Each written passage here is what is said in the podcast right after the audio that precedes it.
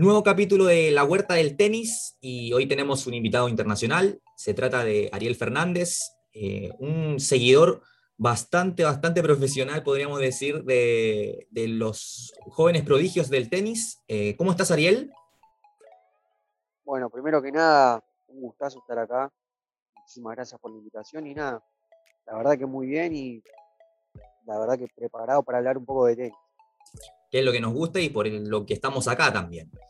Em, para partir, Ariel, eh, quiero que, me comentes, según tu visión, eh, cómo estás viendo las nuevas camadas de, tenistas, porque, por ejemplo, revisando una lista eh, de los sub-17 o sub-18, sub-19, hay varios que ya están insertados al menos en el top 300, top 400, pero da la sensación que más abajo todavía hay más chicos que, vienen apareciendo y que apuntan a lo alto.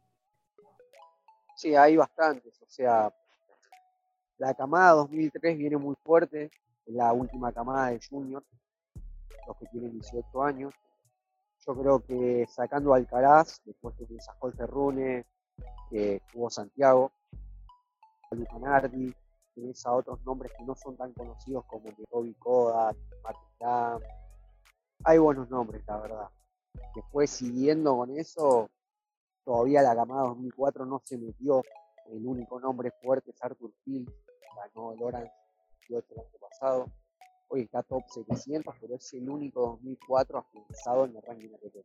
En la camada 2003 hay varios, pero todavía no, no se metieron, la verdad. Sí, de hecho, uno hace como un, pequeño recuento de, los que tienen 18 y están Alcaraz, están Run, de ahí viene Stricker, Artur Casó, Dalibor Versina, que está metiéndose poco a poco y, dando eh, varios impactos a nivel Challenger ya. Eh, Chintaro Mochizuki incluso. Y ya después viene la camada de los 19, donde Brandon Nakashima ya se está consolidando en, en ATP 250. Claro, exactamente. Yo te hablé de los juniors. Esos son juniors, los que yo te nombré. Después, si viene la camada 2002 con Casó, eh, mismo Musetti, Stricker que la viene rompiendo. Sí. La verdad que a mí me sorprendió mucho lo de Stricker el año pasado en Roland Garros. No lo tenía para nada. O sea, lo, conocía, pero no lo tenía como campeón. Lo tenía más a su compatriota Riedi. Sí. Pero nada, la verdad que Stricker es un jugador muy completo, tiene todo para estar arriba. Y después, bueno, de la camada 2002, siguiendo con eso, ahí hay mucho, la verdad, hay mucho. Eh, pero nada, después, bueno, me habías dicho de, los chicos de 19 años, como Nakashima, tenés a Cerúndolo, Sinner, hay varios. ¿Cómo ves el impacto que ha, generado eh, Italia con tanto nombre? Porque uno ve en, las listas, está Sinner, está Musetti, ya más, eh, un poquito más grande o de la misma edad está Giulio Ceperi, Flavio Coboli, Fabio Fognini que sigue, que es de la vieja escuela, podríamos decir. Mateo Berretini que está entre medio, entre comillas, eh, pero Italia sigue sacando eh, talentos. Sí, es una locura lo que está haciendo Italia, están trabajando muy bien. Eh, bueno, tenés a Sinner, tenés, bueno, anteriormente de Sinner tenés a Berretini, pero de los jóvenes tenés, bueno, Sinner, tenés a Coboli, Michetti, y Luca Nardi. actualmente, bueno, hoy ganó un chico que se llama Gabriele Piraino, ganó en en primera ronda de la cual un Challenger categoría 2003. Eh, la semana pasada llegó a semifinales de, un M15. O sea que todas las semanas sacan jugadores. Mateo Gigante. No, una locura lo que está haciendo. La verdad, Lorenzo Ferri. No sé, hay varios. Pero no, una locura. Están trabajando muy bien. O sea, cosa que quizás acá también en Sudamérica hay también eh, talentos, pero allá en Italia trabaja de otra manera y además hay más oportunidades también. Yo creo que si le darían también las más oportunidades a los chicos de Sudamérica, también tendríamos varios como ellos. Claro, justamente te iba a preguntar por lo que sucede acá. Eh, ¿Sería hoy por hoy Argentina el país con, mayor talento o de esa camada que podría ser quizás un sub-21 yendo hacia abajo? Sin duda, sí. sí. yo creo que sí. Con Seba Báez, Perúndolo, Mirante, o sea, Argentina tiene mucho potencial, Echeverry, que ganó un Challenger hoy, eh, sí, sin duda. Después, bueno, vienen otros países como Brasil, que quizás no tiene tanto, tiene, bueno, Seibot, eh, Puccinelli, y alguno más, pero no tiene tanto como Argentina. Argentina tiene muchísimo. Después se viene una buena camada de, jugadores peruanos también, que son categoría 2004. La verdad que hay mucho potencial, pero al nivel de Argentina actualmente no. Y en el caso, por ejemplo, de, lo que está haciendo también República Checa, porque están apareciendo jugadores también eh, bastante seguidos, es, el caso de Giri Legica, que hace poquito eh, eliminó a Nicolás Yarri, en, un, eh, perdió contra Nicolás Yarri en un Challenger, después creo que le ganó, llegó a una final por ahí, también está el caso de Jonas Foreitek, que se hizo conocido mundialmente por el famoso video con la famosa cuchara que se dice, eh, que también tiene mucho talento, le pega bien de todas partes. República Checa parece que también está haciendo un, recambio dentro de sus tenistas, ¿no? Sí, República Checa ya hace rato eh, que trabaja bien en juveniles. Siempre tienen buenos jugadores en su 14, su 16, su 18. El tema es que después les cuesta muchísimo la, transición, digamos. O sea, bueno, como bien nombraste, tienen, a Lecheca, tienen a Forestek, tienen a Machak de categoría 2000. Sí. Eh, después, bueno, a ver, tienen, bueno, a Presina, eh, a Krumich, tienen muchísimos jugadores. Eh, hace poquito también, bueno, tienen también a Boster Peter, Jacob Menzi, que son categoría 2005, tienen una gama increíble. Pero les cuesta la transición.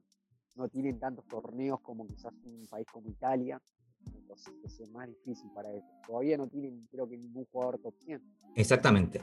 De hecho, por ejemplo, si uno ve los que tienen 20 años, está Félix Oyer Aliassime, que es el 15 del mundo, y después vamos a dar un salto a Jenson Brooksby, que está 130, y Hugo Gastón, que está 131. O sea, es muy extraño eso, porque, por ejemplo, está Yannick Sinner, Lorenzo Musetti, Brandon Nakashima, dentro del top 100, que son un año menor y Carlos Alcaraz que tiene 18. Eso quiere decir que el tenis, entre comillas, en el top 100 ha ido envejeciendo. Sí, pasa que si hacemos, eh, bueno, a ver, una comparación con lo que es la categoría 2000, porque todos esos nombres son categoría 2000. Tenés a Aliasim, después, bueno, tenés a Hugo Gastón, todos esos chicos son categoría 2000. La verdad que están muy lejos de lo que es eh, Aliasim. Creo que el único cerca hoy por hoy es Corda, Brusby también viene haciendo muy bien las cosas en Challenge. También están los casos como de los que prometían y todavía no pueden despegar, que es el caso, por ejemplo, de Rudolf Moleker y también se viene a la mente Nicola Kuhn, que ya, ya no son tan chicos, entre comillas, pero son casos muy extraños. Moleker creo que tuvo muchas lesiones, la verdad que era un niño prodigio de, Alemania, al igual que Kuhn, que Kuhn, bueno, eh, también, bien jugaba para Alemania, después empezó a jugar por España, ahora va a volver a jugar con la bandera alemana, nunca, nunca terminó de explotar.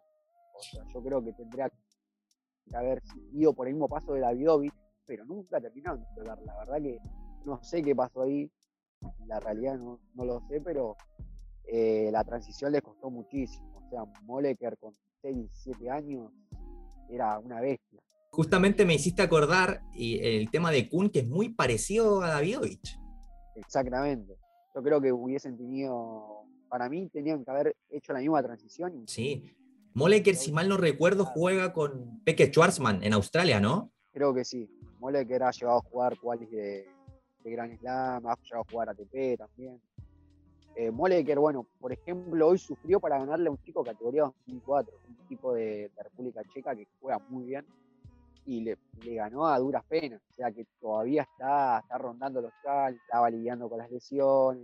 Yo creo que también el tema de la presión, porque Alemania no tiene como un, no sé, a ver, como un joven prodigio o un, o un chico que realmente esperan muchas cosas. Y es raro porque, porque por ejemplo, Zverev ya parece un veterano, es súper joven, y quienes lo acompañan, entre comillas, Struff ya está en los 30, Colsriver ya está quemando su última etapa dentro del ATP, pero falta esa como quien siga a Zverev. Exactamente. Y bueno, después tenés a los Moleker que están ahí dando vueltas, pero no hay mucho más. La verdad que llama la atención que un país como Alemania no tenga tanto recambio y claro. un país como Argentina, por ejemplo, tenga muchísimo más recambio.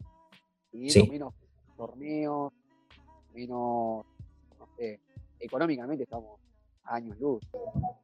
Yo creo que acá tenemos muchísimo más potencial, muchísimo más jugadores. Ariel, y en el caso, por ejemplo, de, se me viene a la mente Rusia, que ahora Rusia como que tiene una camada excelente y que para jugar Copa Davis y todos estos tipos de eventos tiene para varios años, pero ¿qué viene después? ¿Cómo es el panorama ahí? Y Rusia, a ver, tenía una buena camada 2002. Yo creo que, no sé ahora cómo están llevando la transición, pero no, no, viene nada, digamos, bueno en Rusia. Que quizás después terminan despegando, pero no hay alguien, a ver, de Rusia creo que Kachmasov es categoría 2002, el. Después hay un chico categoría 2005 que se llama Yaroslav Benin. Juega muy bien, hoy creo que está cerca del top 100 junior. Después Sesenov, que también es categoría 2004, está ahí. Pero no hay mucho más. O sea, no. Quizás después terminan repuntando, pero no hay mucho. Hoy creo que el mejorcito puede ser Shevchenko. Sí, que está 360. Sí, pero hoy actualmente está jugando ITF creo que jugó con Leo Borg esta semana en un challenge. No, si mal no recuerdo, llegó a semifinales de un challenge Pero es lo mejorcito que actualmente tiene eh, Rusia a, corto plazo. Después no tiene mucho, la verdad, no, se destaca tanto Rusia, pero sí se destaca mucho en, qué sé yo, a ver, en su 14, su 16, ahí tiene muchos, pero le falta todavía, está muy verde.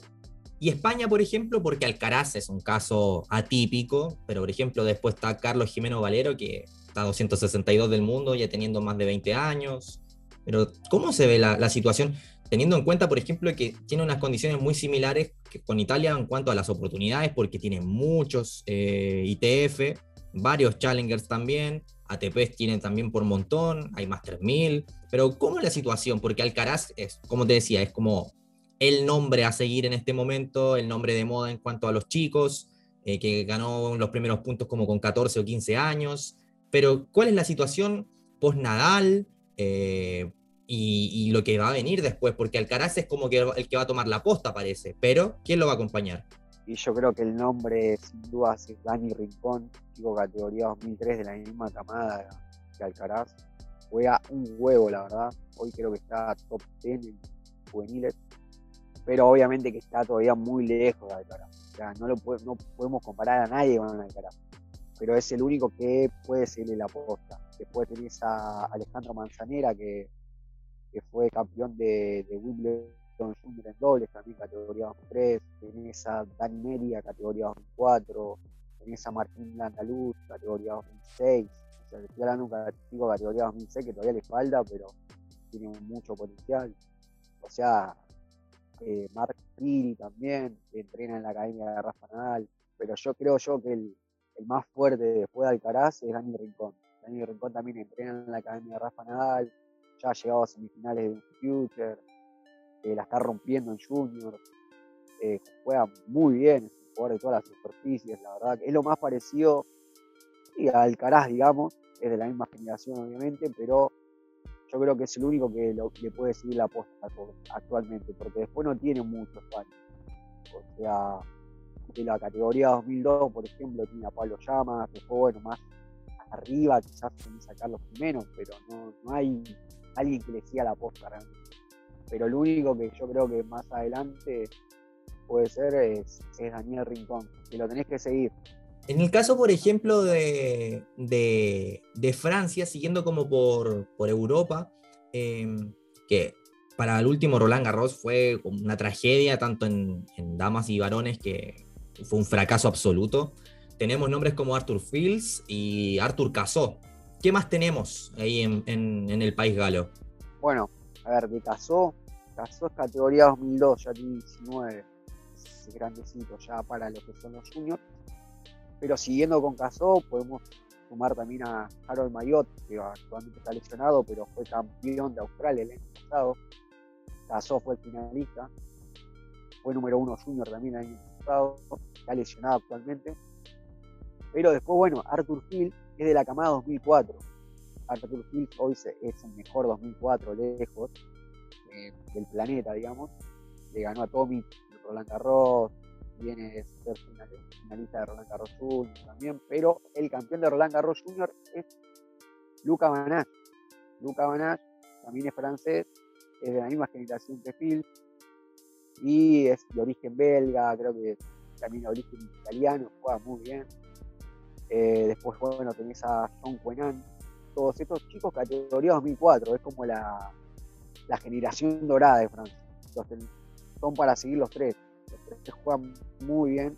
Después, bueno, tenés a un chico categoría 2003 como Perritar, que tiene un saque infernal. Juega con revés una mano. Eh, bueno, después tenés a Aribaudo, categoría 2005. O sea, Francia tiene nombres, pero una locura. Creo que es el país con más nombres ya de, juniors que cualquier otro país. O sea, yo creo que después de los Tonga, los Monfils y toda esa camada, Francia tiene un gran recambio y siguen haciendo así las cosas, ¿no? Kirian Jaquet también se puede sumar al, a la conversación, ¿no? Sí, Kirian Jaquet eh, recién ahora está explotando, categoría 2001. Eh, pasa que la categoría 2001 de Francia es normalita, la verdad no tiene mucho. Creo que el mejorcito era Valentín Roger, que ahí, bueno, estaba siempre peleando entre los mejores juniors, pero se terminó quedando. Pues no tiene mucha Kirian Jaquet sí, Kirian Jaquet viene haciendo bien las cosas en Challenge. Sea, yo creo que en cualquier momento también se mete. También hay otros nombres como que me llamaron la atención en este recuento que hice, como de, los mejores de cada año, podríamos decir. Y Rumania tiene dos, que son Philip Yanu y Nicolás Yonel. ¿Los conoces? Sí, Yanu, bueno, Yanu es uno de los de mis pollos. La verdad que lo vengo haciendo hace, años. Eh, yo creo que le da para, para, competir en Challenger. O sea, si bien todavía no la rompe en Challenger, creo que todavía no llegó a ninguna semifinal. Yo creo que le da para, para ganar algún título, quizás este año. Y bueno, Lionel, eh, entrena en Moratoglu. Hace rato que entrena ahí. Con 16 años ganó 4 o 5 títulos Future. Una locura. Hoy creo que es un chico de 16 años que gana cantidad de títulos de categoría 2002.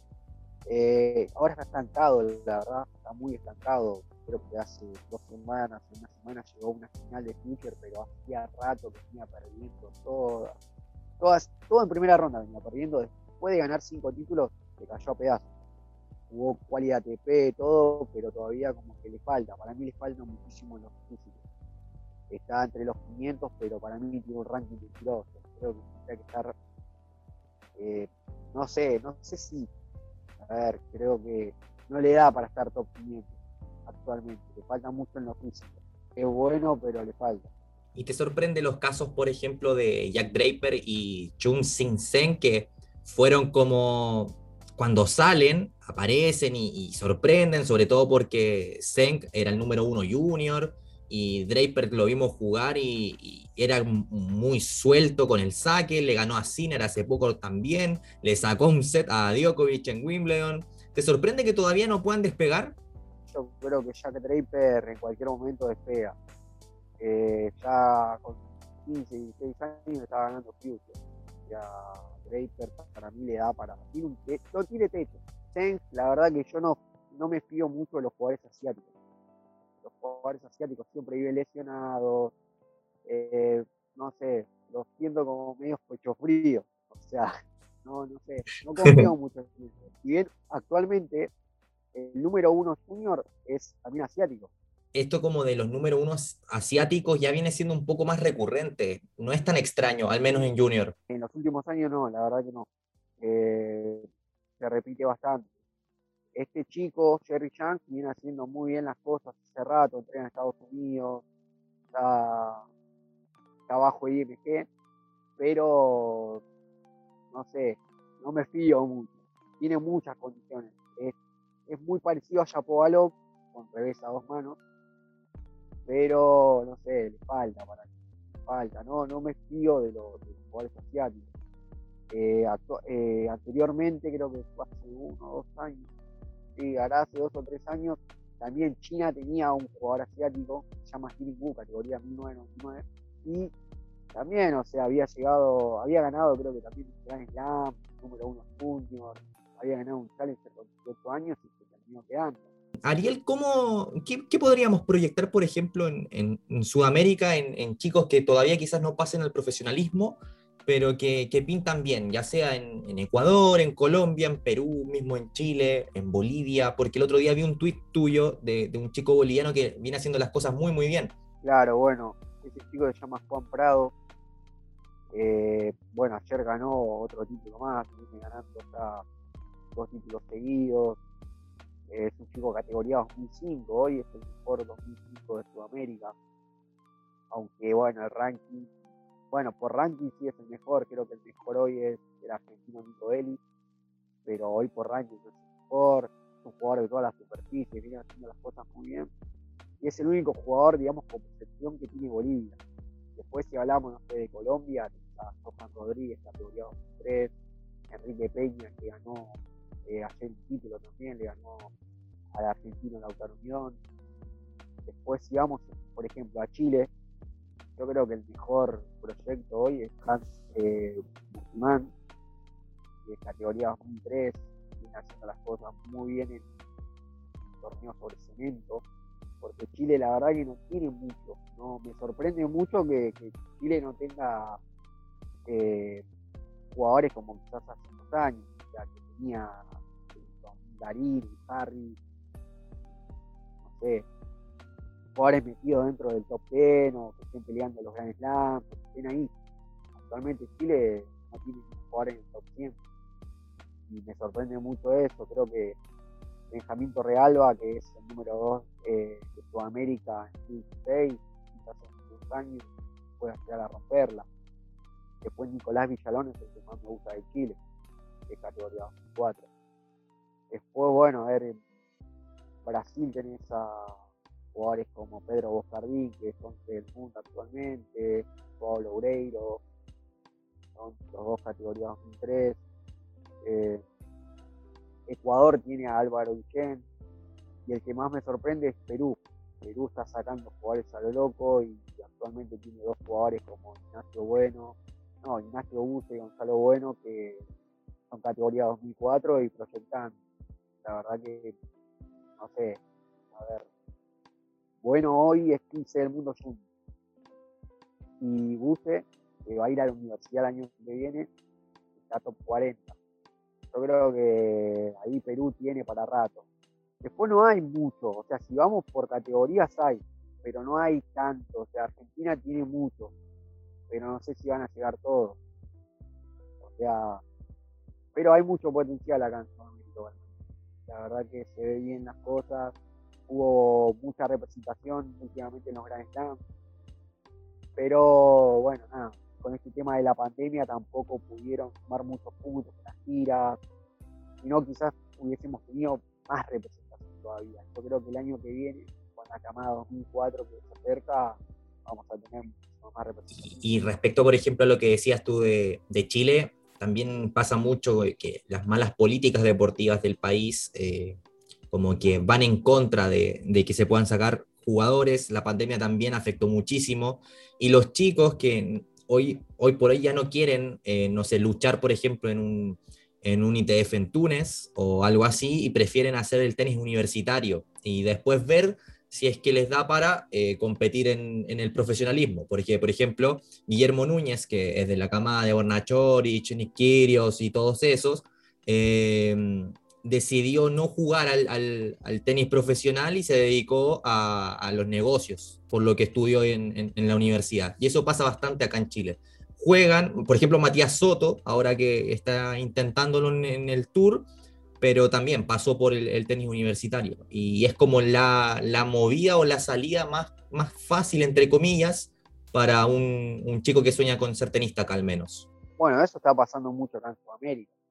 O sea, yo creo que la gran mayoría elige ese camino y yo que yo antes lo no lo veía bien, o sea, decía, bueno, pero o sea, no, yo no elegía ese camino, pero actualmente pienso que, sí, que es una buena salida, porque no hostiar los viajes y acá en Sudamérica todo es muy complicado, la verdad.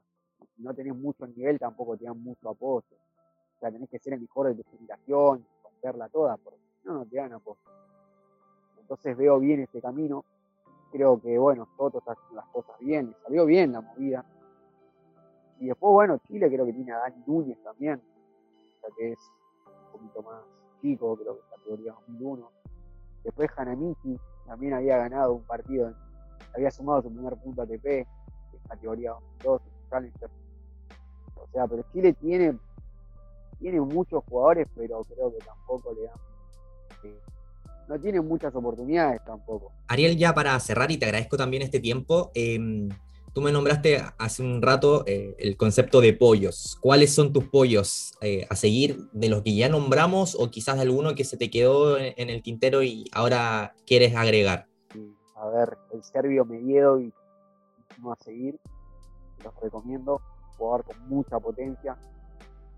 Eh, bueno, me gusta mucho un chico que todavía no, no es conocido, pero se llama Alex Coman de Rumania, categoría 2005 Después, bueno, hay otros chicos, como bueno, todavía nombraba el alemán eh, Matt Reber, después tenés al polaco Kaczykowski, eh, a ver, de Pollo, a ver, eh, bueno, John Cuenan de, Francia también, yo creo que son mis pollos actualmente, pero hay varios, yo sigo muchísimos jugadores y nada. Después, bueno, acá Argentina, el que más me gusta es Thiago Tirante Ariel, te agradezco por estos minutos. Em, como siempre le digo a mis invitados, están cordialmente invitados, valga la redundancia, para cuando quieran y podemos seguir analizando en unos años más. Eh, ¿Quién dice cuántos de los que nombramos, nombramos en esta conversación puedan llegar arriba o al menos eh, ser parte del recambio del tour que, vendrá en unos años cuando se vayan los más grandes, que tuvimos la suerte de verlos todos al mismo tiempo? Sin dudas, van a llegar todos la gran mayoría van a llegar, o sea, porque tienen mucho potencial y, yo creo que si así las cosas. Pasa que también es difícil hacer, futurología porque todos los días salen pibes nuevos, pero los que nombré mayormente o los que nombramos van a llegar casi todos, van a ser protagonistas, son la nueva, son la nueva generación. Muchas gracias por haber estado en este capítulo de la Huerta del Tenis. No, muchas gracias a vos, Rodrigo. Y nada, cuando quieras, me paso de nuevo. Muchísimas gracias por la invitación.